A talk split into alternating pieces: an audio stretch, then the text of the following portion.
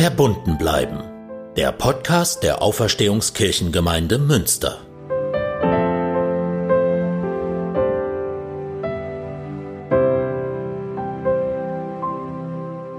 In dieser Folge von Verbunden bleiben geht es um etwas, was mit Karneval zu tun hat. Ich weiß, es ist überhaupt keine Karnevalssaison und ich bin auch überhaupt kein Karnevalsfan, aber mir war doch der eine Aspekt, den ich seit einer Erfahrung mit Karneval in meinem Vikariat in Burg Steinfurt immer im Kopf haben werde, doch wichtig für eine Folge hier für den Podcast. Also heute mal eine Karnevalsfolge ohne Karnevalssaison, aber mit großem Dank an die Leute in Burg Steinfurt beim Buchsenbär und im Familiengottesdienst an das Kinderprinzenpaar, die mir Karneval doch ein Stück näher gebracht haben. Karneval wird seit diesem Jahr auch immer in Verbindung stehen mit der Karnevalsfeier in Heinsberg, von der scheinbar viele Corona-Infektionen ausgegangen sind. Ich will heute in dieser Folge mal nochmal einen anderen Blick auf Karneval werfen und zwar auf eine Erfahrung, die mir mein Vikariat in Burg Steinfurt ermöglicht hat, wo besonders in den Bauerschaften richtig Karneval gefeiert wird.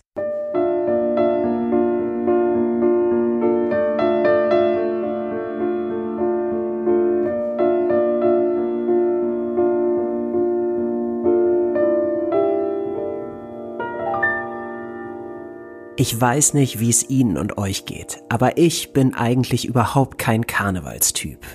Als Kind, okay, da war das natürlich schön. Verkleiden macht, glaube ich, jedem Spaß. Ich mochte auf jeden Fall immer schon Mützen und Hüte besonders.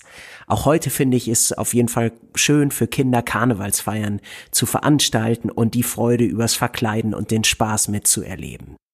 Aber ich selber bräuchte das Fest eigentlich nicht.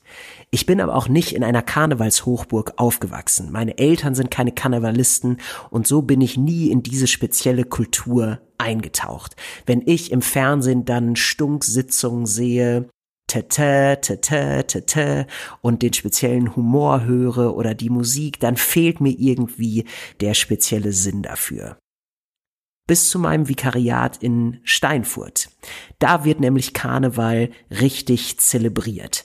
Klar, auch in Münster habe ich Rosenmontagsumzüge mal mitbekommen, aber eher, weil ich durch die Straßensperrung andere Wege fahren musste und mir so viele Betrunkene schon tagsüber auf dem Hansaring entgegengekommen sind. Und dann stand ich in Steinfurt als Karnevalsmuffel vor der Aufgabe, einen Familiengottesdienst zu Karneval zu gestalten. Aha, wie soll man denn da etwas mit einem Glaubensthema oder einer biblischen Geschichte in Verbindung bringen? Mittlerweile stand auch schon fest, dass wir Besuch von dem Kinderprinzenpaar samt Gefolgschaft bekommen würden. Ich wusste dann bis zu dem Besuch nicht, was das bedeutet. Das war ein richtiges Spektakel. Und der Kinderchor der Gemeinde würde komplett verkleidet sein. Dieser bunte Gottesdienst brauchte aber im besten Fall ja auch irgendwie einen Gedanken, eine Botschaft, die für die Kinder und ihre Eltern und Großeltern etwas bedeutet. Sollte ich über Vielfalt oder Gottes bunte Schöpfung etwas sagen? Ja, das schien mir alles etwas konstruiert im Zusammenhang mit Karneval und da googelte ich zur Vorsicht lieber nochmal etwas über die Bedeutung von Karneval. Und mir wurde bewusst, dass auf der ganzen Welt, in Rio, in Venedig, in Quebec, in New Orleans und natürlich im Rheinland, aber auch hier im Münsterland, viele, viele Menschen jedes Jahr zu Karneval zusammenkommen. Und es geht nicht nur ums Feiern und ums Trinken und ums Ausgelassensein, sondern ein Aspekt, den lernte ich dann kennen und der überzeugte mich total. Wenn alle verkleidet sind, dann spielen äußerliche Merkmale, die sonst leicht Menschen einteilen und trennen oder in eine Rangfolge bringen, keine Rolle mehr. Alle sehen dann zwar unterschiedlich aus, aber alle sind doch vom Status her gleich.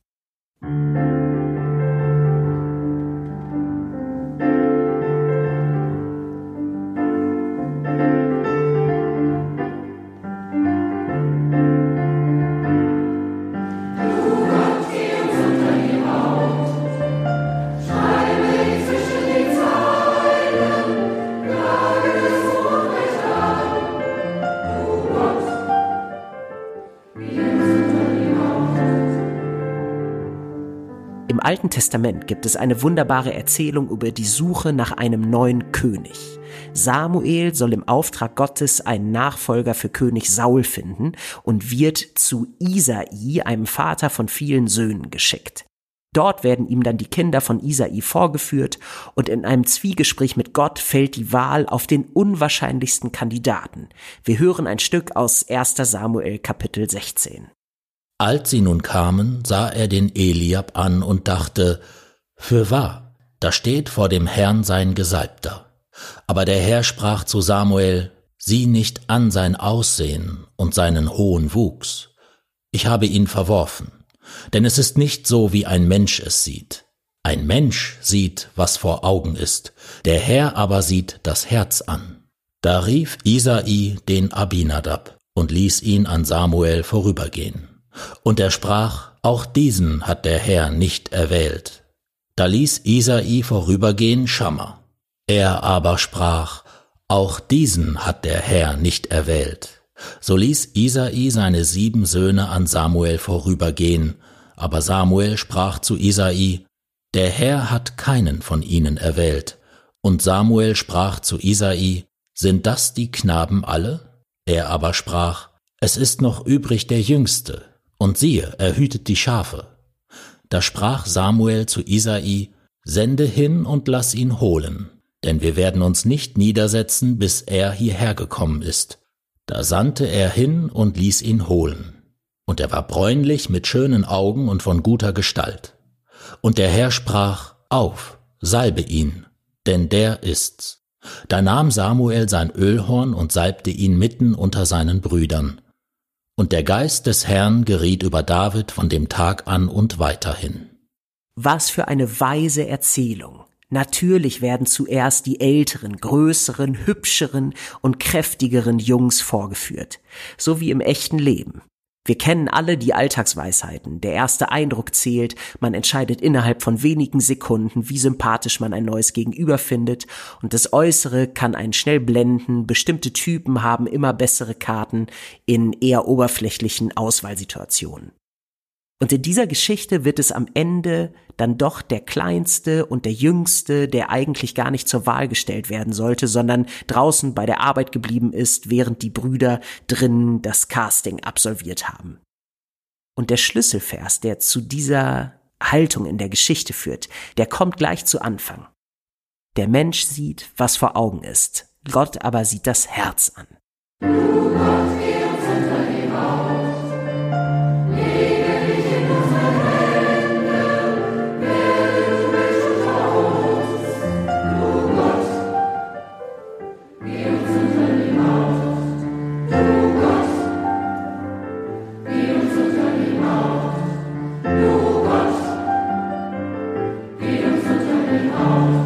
Als ich irgendwann als junger Erwachsener mal über diesen Vers gestolpert bin, der Mensch sieht, was vor Augen ist, Gott aber sieht das Herz an, da konnte ich gar nicht verstehen, warum ich den noch nie zuvor mitbekommen hatte.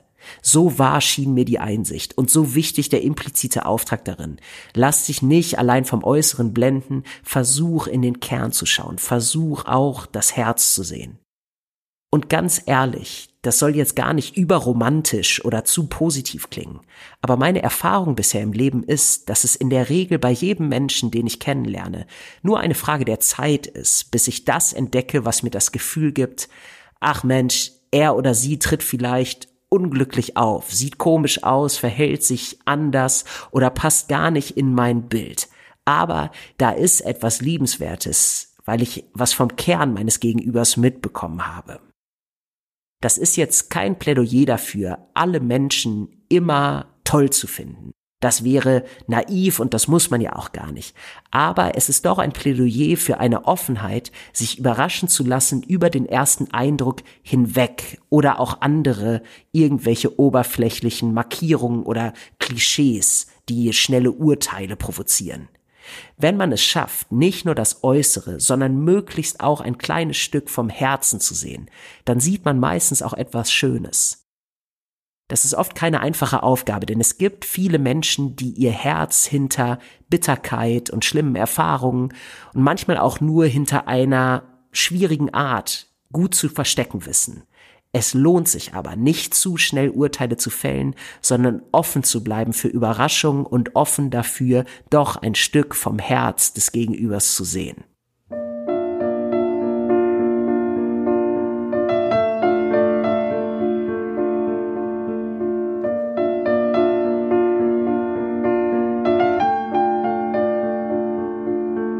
Nochmal zurück zum Karneval. Wenn alle, klein, groß, dick, dünn, Mann, Frau, jung, alt, mächtig, wohlhabend oder arm und angewiesen, wenn alle solche verkleidet sind, dann sind plötzlich alle gleich. Denn oberflächliche Zuschreibungen sind nicht mehr möglich. Ein König kann als Bettler gehen und ein armes kleines Mädchen als Prinzessin. Denn oberflächliche Zuschreibungen sind nicht mehr möglich. Da sind nur noch eine Menge verkleidete Menschen, die alle unterschiedlich aussehen, aber die darin geeint sind, dass sie ihr reales Aussehen und damit die Rollen, die sie im Alltag ausfüllen und vielleicht die Klischees, die sie sonst durch ihre Erscheinung scheinbar erfüllen, abstreifen und für die Zeit des Festes ohne dies alles auskommen. Aber jede und jeder weiß, unter den Kostümen stecken einzigartige, wertvolle Persönlichkeiten. Das macht vielleicht die Leichtigkeit und die Freude beim Karneval aus. Der Mensch sieht, was vor Augen ist, Gott sieht aber das Herz an. Oder eben jeder Jack ist anders. Ich jedenfalls habe bei dem Familiengottesdienst zu Karneval erlebt, wie schön dieses Fest sein kann. Nicht nur, weil ich von dem Kinderprinzenpaar persönlich einen Orden überreicht bekommen habe, sondern weil es einfach schön war, das mal mitzuerleben, mit den richtigen Leuten und wenn man sich darauf einlässt, machen eben auch Sachen Spaß, die eigentlich nicht so das eigene sind.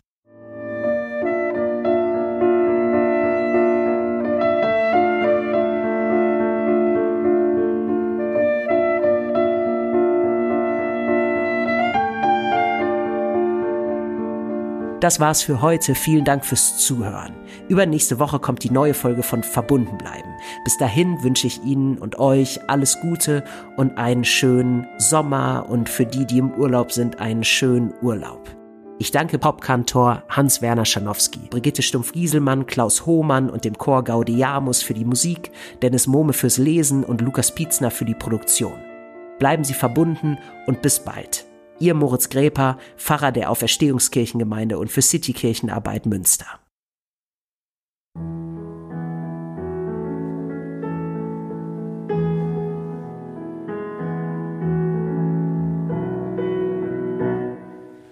Wenn ich